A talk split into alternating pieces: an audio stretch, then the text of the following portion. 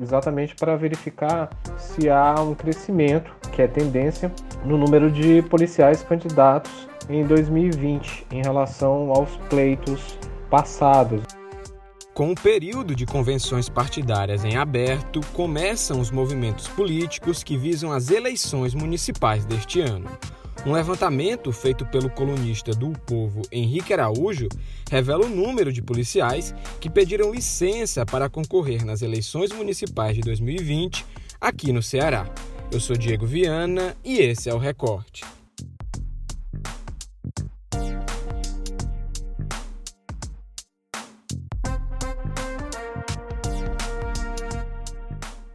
Pelo menos 32 policiais no Ceará já solicitaram licença de suas corporações e foram dispensados para concorrer a algum cargo nas eleições de 2020, seja de prefeito ou vereador. Os dados foram obtidos junto à Polícia Civil do Ceará. Ao todo, são 23 inspetores, 6 escrivães e 2 delegados. Os números na Polícia Militar são mais tímidos. Até o momento, somente um oficial apresentou demanda de desligamento para entrar na disputa eleitoral. O órgão informa que o oficial trata-se de um tenente-coronel que ocupava tarefa gratificada. Mesmo com os dados apurados até o momento, ainda não é possível assegurar que o número de candidatos oriundos da polícia seja superior aos de 2016, ano do último pleito municipal.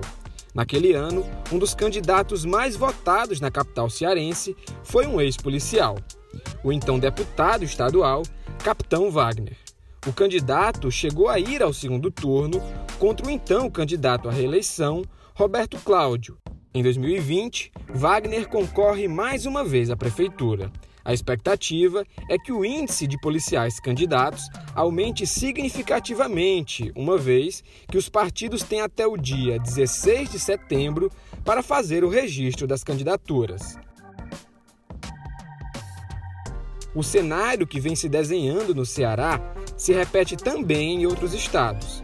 Segundo apurações feitas pelo portal UOL, o número de PMs candidatos em São Paulo aumentou 62% em comparação ao pleito de 2016. Por lá, 336 oficiais pediram afastamento para concorrer nas eleições de 2020. E para seguir falando sobre a candidatura de policiais para o pleito desse ano aqui no Ceará, o Recorte recebe agora o repórter de política do o Povo, Henrique Araújo.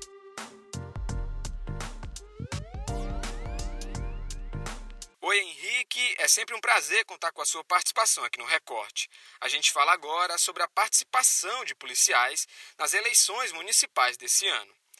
Eu gostaria de começar esse bate-papo falando sobre esse levantamento feito por você. Como foi o processo de apuração desses dados? Bom, olá, o pessoal do Recorte. É, esses são números ainda, ainda prévios, não é?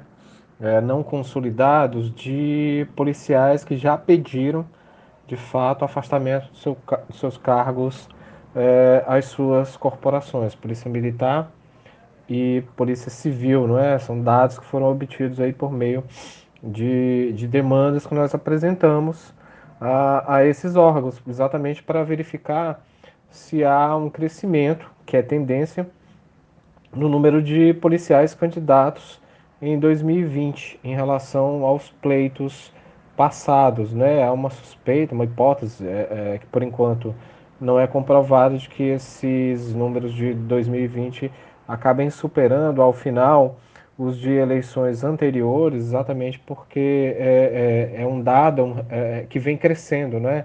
É, esse segmento militar, não só militar, mas também civil e de outras é, carreiras ligadas às polícias, vem tendo cada vez mais representação nos pleitos, seja é, de deputado ou de vereador, mesmo de, de candidaturas a cargos de executivo, de governo ou de, ou de prefeitura. Né? A gente teve representantes tanto em 2016 quanto em 2018. 2018 com, com o Teófilo, né? Guilherme Teófilo, é, que foi candidato do PSDB contra o governador Camilo Santana E em 2016 com o próprio Capitão Wagner, que é um dos principais expoentes desse grupo aqui no Ceará. É, como funciona o processo para que um militar se candidate a algum cargo público eletivo e o que diz a legislação sobre isso? Há uma série de, de restrições à participação de militares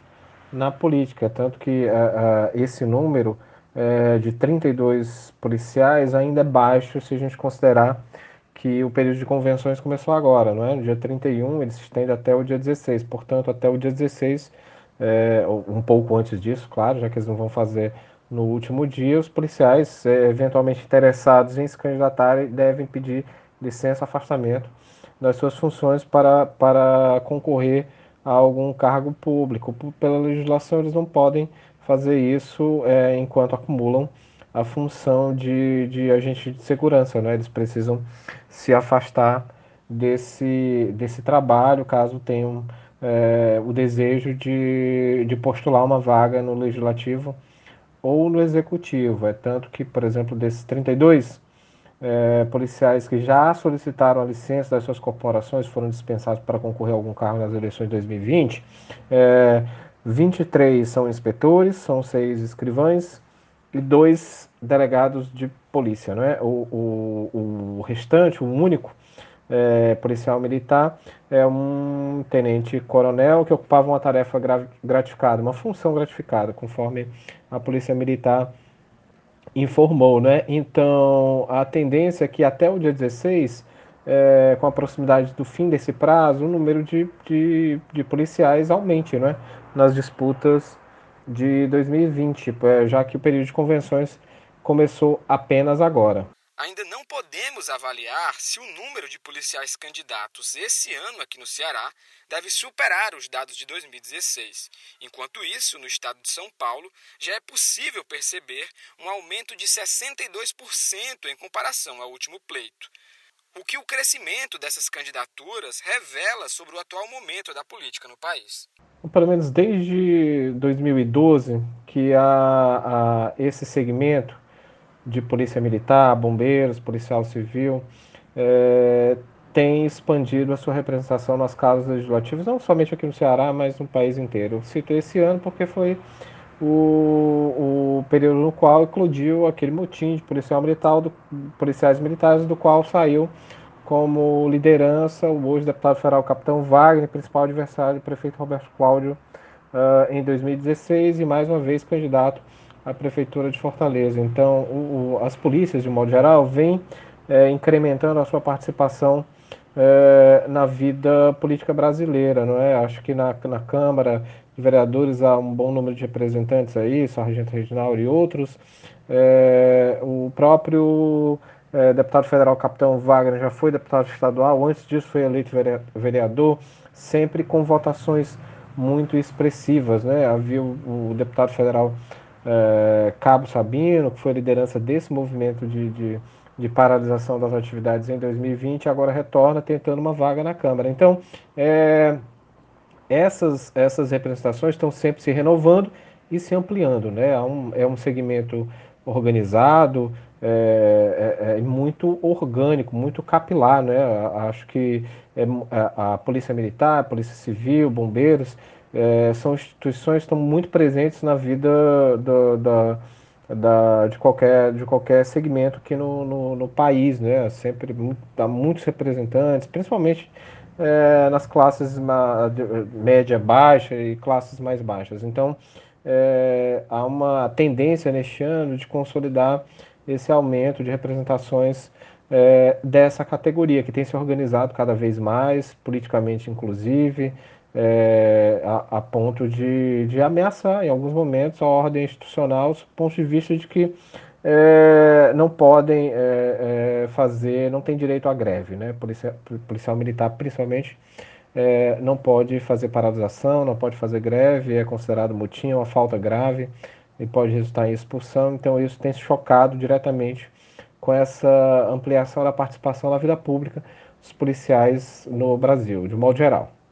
Entrevista ao jornal O Povo, o governador Camilo Santana avaliou em outra oportunidade que as polícias do estado sofrem um processo de politização.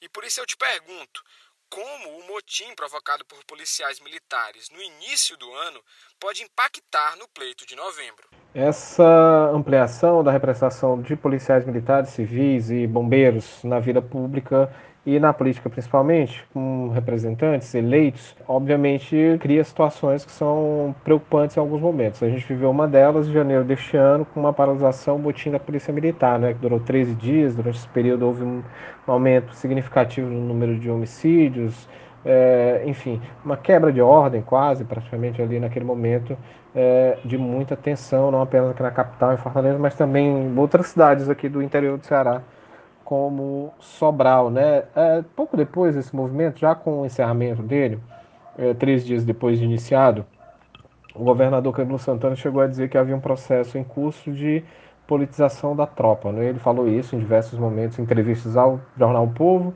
é, e também em outros, como por exemplo na entrevista que deu ao, ao programa Roda Viva da TV Cultura. Né? Ele falou isso, disse que de fato era algo que, que preocupava porque incidia diretamente sobre um, um pilar da, de organização da polícia, que é a hierarquia, entendeu? Então, uma organização política, em alguns momentos, é, é, fere a hierarquia militar, né? Quebra de, de, de, ordem dentro dessa instituição que funciona basicamente a partir desse esquema. Então, uh, houve e há ainda uma preocupação com, com essa organização política, é direito do militar a, é, é, se organizar politicamente é, é, e como e como permitir, como como assegurar esse direito é, resguardando o restante da população, né, para que não fique reféns de, de não fique refém de movimentos como esse de janeiro de 2020 e como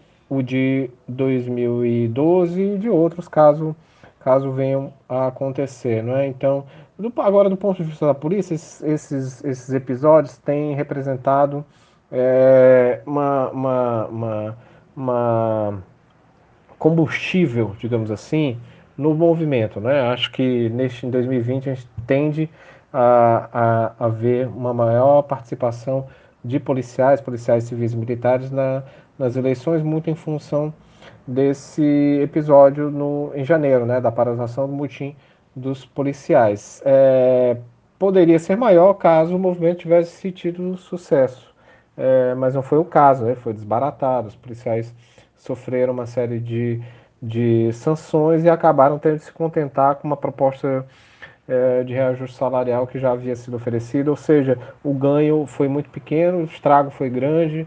É, arranhando inclusive a principal liderança desse grupo, que é o, o deputado federal Capitão Wagner. Então, é, embora haja crescimento e, e inclusive lideranças da, da, do motim de policiais sejam candidatos, como por exemplo o próprio Cabo Sabino, que eu já citei, e outros, é, acho que o, o é, poderia ser maior se esse movimento tivesse sido bem sucedido no início do ano, não é? Mas vamos ver, a gente tem que aguardar para saber como é que as urnas vão responder a, a, a, essas, a essas representações. E quem traz a dica de hoje do recorte é mais uma atração do palco Vida e Arte. O evento multiplataforma ocorre até o dia 5 de setembro. Para mais informações, o link com a programação está na descrição desse episódio. Fala pessoal, tudo bom? Felipe Casou aqui. Queria fazer um convite super especial para vocês no dia 5 de setembro às 18 horas, sabadão, a gente vai estar tá participando da live do Videarte, que vai ser transmitida pelo Facebook do Povo Online e da Fundação Demócrito Rocha, e também uh, vai estar tá sendo transmitida pelo YouTube do Povo Online, certo? É, nessa ocasião vou estar tá tocando algumas músicas de alguns amigos, vou tocar, vou interpretar uma música do Cláudio Oliveira, cantor cearense, também do Rodrigo Morcego, do Pernambuco e do André de Souza, do Piauí, além de uma música feita especialmente para esse projeto pelo Cliff Vilar e pelo Ronaldo Pessoa. Então espero vocês para essa live que vai contar ainda com vários amigos como Marília Lima, de Blues em Quando, Rayane Fortes, e vai ser bem legal. Dia 5 de setembro às 18 horas no Palco Vida Arte. Espero vocês. O recorte de hoje fica por aqui e até a próxima.